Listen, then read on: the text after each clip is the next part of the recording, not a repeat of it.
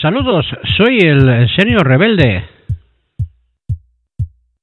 ¿Quién no ha visto u oído hablar de la famosa serie norteamericana Breaking Bad, cuyo protagonista pasa de ser un triste profesor de química en un instituto a convertirse en un narcotraficante sin escrúpulos, auténtica pesadilla de la Agencia de Control de Drogas norteamericana, más conocida como DEA.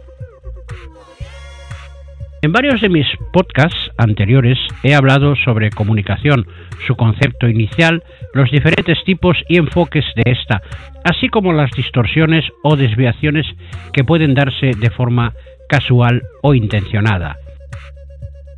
Y este deterioro que sufre la comunicación es lo que se percibe en el ambiente escuchando la avalancha de declaraciones, expresiones y manifestaciones procedentes principalmente del ámbito político y que la están transformando en un arma de intoxicación masiva. Un arma que cuenta con los más media o medios de comunicación como artillería, encargada de bombardearlo todo para conseguir adeptos y fieles seguidores que solo escuchan estos mensajes parciales interesados, cuando no mentiras y calumnias directamente lanzadas para hacer el mayor daño posible.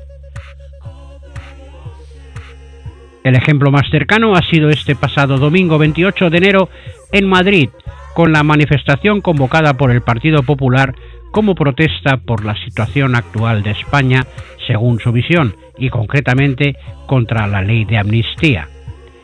Y es aquí cuando la comunicación es retorcida y utilizada como arma, disparando directamente al gobierno, además de como mensaje enviado a los receptores allí presentes, que lo asimilan y expanden a su vez en sus distintos entornos, familiares, amistades, etc. También hay que contar, como he comentado antes, con los medios vinculados como artillería pesada. Siguiendo la teoría de Laswell, enfocada al periodismo, aquí es usada de forma perversa para lograr un fin determinado, que en este caso no es otro que derribar al gobierno. Pues bien, dicha teoría habla de las cuatro W en inglés. What says what? ¿Quién dice qué? Ya sabemos quién o quiénes son los emisores, la cúpula del PP y anexos. What channel? ¿En qué canal? El canal elegido es la calle y los medios afines que amplifican repitiendo como un mantra los mensajes. WOM. ¿A quién? A sus votantes convencidos y potenciales, simpatizantes e indecisos o sin opinión propia. With what effect? ¿Con qué efecto? Y por último, el efecto ya lo he dicho y queda meridianamente claro. Esta teoría es todo un modelo del concepto de comunicación, ampliado y en este caso retorcido en base a unos intereses partidistas, salpimentado con animaladas de... Eh, sí, la niña Ayuso, afirmando que el gobierno pacta con el crimen. Esto ni merece el nombre de comunicación, simplemente es una burrada. No entiendo que se haya reformado la Constitución para sustituir el vocablo disminuido por persona con discapacidad. Se debería haber dejado para ejemplares como esta individua, con el añadido de profundo o directamente subnormal. Y siguiendo con este asunto, lo escuchado en Madrid el pasado domingo ha sido todo menos un proceso comunicativo, escogiendo cuidadosamente lo que nunca se utilizaría en un proceso comunicativo, digamos, normal. Ya sé que tampoco se puede montar una manifestación para una comunicación aséptica, tipo informativo, que nadie se escandalice. Siguiendo lo expuesto en la microserie dedicada a la comunicación que publiqué en 2022, la comunicación puede ser crítica, donde se exponga la opinión del emisor o emisores, expresiva, donde las emociones van englobadas en dicha opinión, y también es admisible que sea persuasiva, para influir en el receptor o receptores.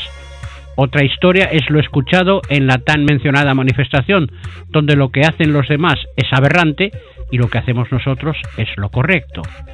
Por ejemplo, a las algaradas con motivo del procés se les etiqueta como terrorismo desde un sector de la judicatura muy en sintonía con la derecha y la extrema derecha, mientras que sucesos mucho más violentos como la caleborroca en el País Vasco se deja en simples desórdenes públicos. O se rechaza investigar la llamada Operación Cataluña, donde las cloacas del Estado eran el jacuzzi de la cúpula del Ministerio del Interior en la época Rajoy.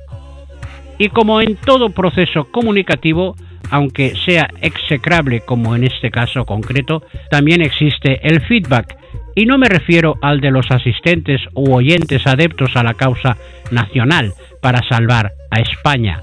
Me estoy refiriendo a los del otro lado del muro, al Partido Socialista que utilizando herramientas de comunicación echa mano de la redundancia en sus mensajes de conseguir una supuesta estabilidad territorial, además de los mensajes de los separatistas de Junts per Cataluña, empecinados en otro proceso comunicativo que no difiere mucho de la basura derramada en Madrid. Tergiversar el término prófugo por el de exiliado, en referencia al que todavía siguen llamando presidente Puigdemont, o reclamar un nuevo referéndum para llegar a la independencia de Cataluña, son las próximas paradas de su viaje a ninguna parte. Este es el nivel donde está actualmente situada la comunicación. Confiemos que no tenga el mismo final que Breaking Bad.